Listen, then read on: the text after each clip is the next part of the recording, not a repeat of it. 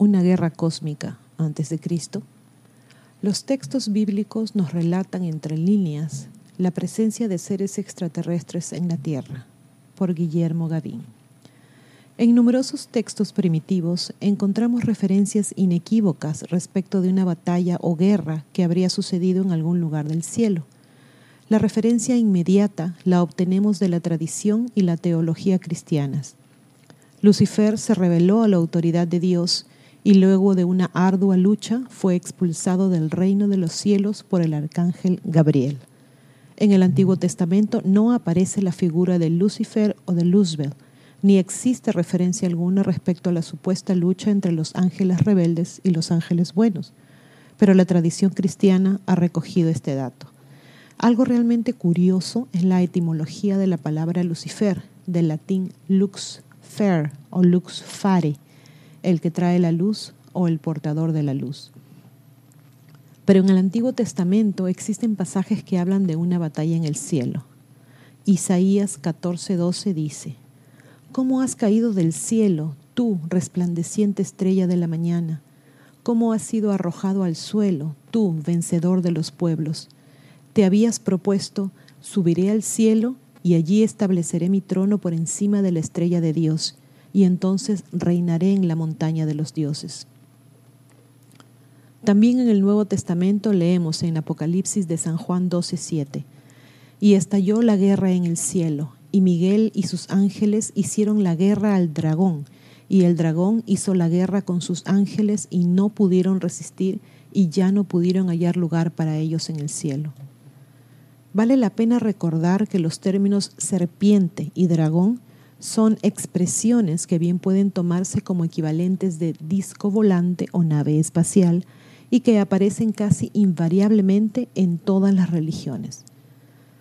Continuando nuestra búsqueda de referencias respecto a la batalla o guerra en el cielo, nos trasladamos al antiguo Egipto. En el libro de los muertos encontramos que Ra, el poderosísimo dios Sol, lucha contra los hijos rebeldes del espacio, durante esta contienda, Ra no abandona el huevo del mundo. ¿Sería esta su nave espacial? En la mitología griega juegan un papel importantísimo los hijos de Urano, doce en total, y los hijos de Gaa. Urano es la personificación del cielo y Gaa la personificación de la tierra.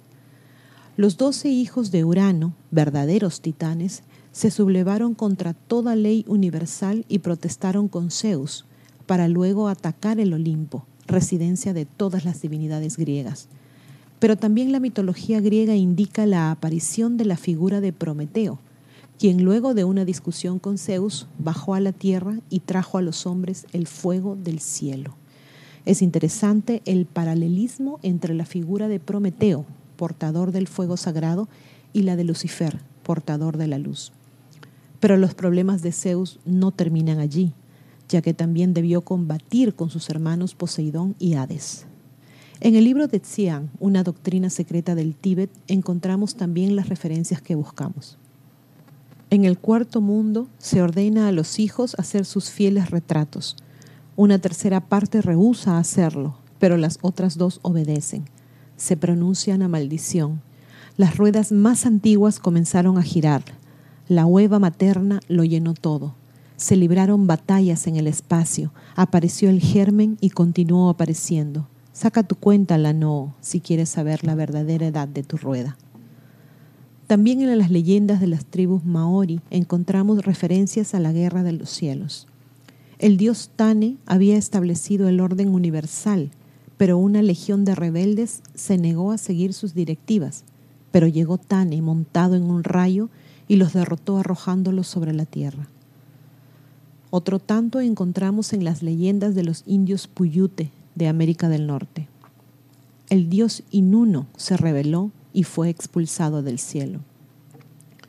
También en el Popol Vuh de los indios quichés, los dioses sostienen varias batallas entre sí, buscando imponerse a los demás en el gobierno del universo.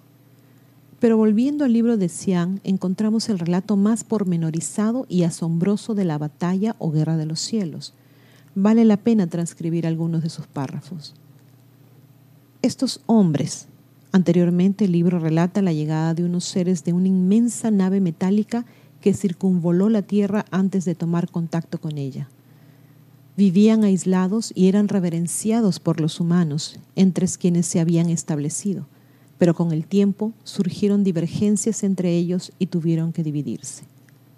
Luego añade, la separación no trajo la paz a este pueblo y finalmente su cólera llegó al punto en el que el gobernante de la primera ciudad tomó consigo sus guerreros y se elevaron en los aires en el gran huevo y surcaron los aires hacia la ciudad de sus enemigos y arrojaron una gran lanza brillante que iba sobre un gran haz de luz. ¿Sería este un cohete? Entonces explotó la ciudad de los enemigos con una gran bola de fuego que se elevó hasta las estrellas. ¿Una explosión nuclear? Y todos los que estaban en la ciudad murieron. Los que estaban cerca se quemaron y quedaron ciegos de mirar la bola de fuego. Y los que fueron a la ciudad murieron de enfermedad súbita, pues todo en la ciudad estaba envenenado. Este relato nos muestra cómo en una lejana época un pueblo colonizó la tierra pero en ese intento surgieron divergencias que llegaron a la lucha entre dos grupos.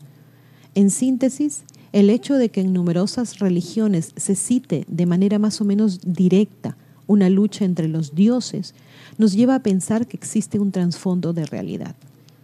Quizás en el futuro, así como pudo comprobarse la realidad del diluvio universal del que hablan también muchas creencias religiosas, pueda llegar a aseverarse que en un pasado remotísimo, dos o más razas de seres inteligentes sostuvieron gigantescas batallas en el espacio, cielo, para nuestros predecesores, en su afán de ejercer su predominio sobre nuestro planeta.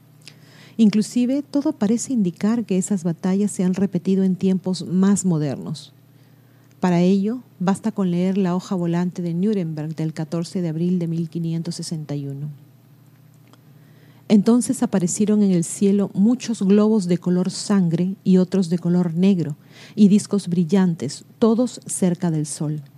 A veces iban en una fila, otras veces cuatro en un cuadrángulo, también algunos iban solos.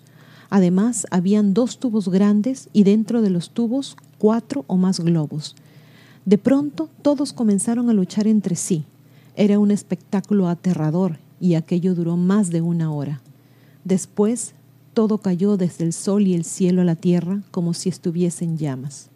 Nadie se quiso acercar al lugar, pues todo llameaba y se levantaba un gran vapor. Por favor, no olviden suscribirse y hacer clic en la campanita para recibir las notificaciones cuando subimos nuevos videos, poner sus pulgares arriba, hacer like y compartir. A pensar bonito.